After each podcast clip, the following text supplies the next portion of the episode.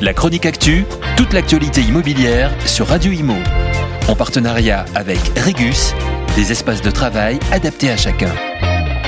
En ces temps incertains, de plus en plus de personnes envisagent la fin du monde. C'est dans cette optique que certains ultra riches ont décidé de se faire construire un bunker de luxe. Ces abris coûtent plusieurs millions de dollars.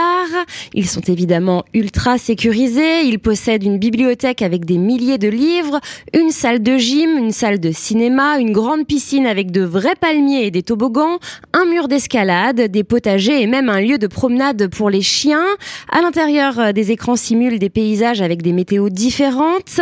Peter Thiel, entrepreneur très proche d'Elon Musk, en aurait un gigantesque en Nouvelle-Zélande. Jeff Bezos aurait également le sien sous la rampe de lancement de ses fusées. Et le phénomène prend de l'ampleur.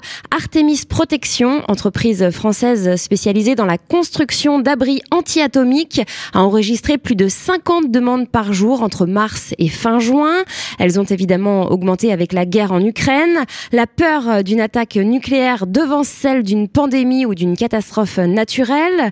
L'auteur américain et spécialiste des nouvelles technologies Douglas Ruskoff, dont le dernier livre s'appelle La survie des plus riches, affirme même qu'il a participé à une conversation avec cinq milliardaires dont le souci était de trouver le meilleur endroit pour construire leur bunker. Alaska, Nouvelle-Zélande, ils ne savent pas.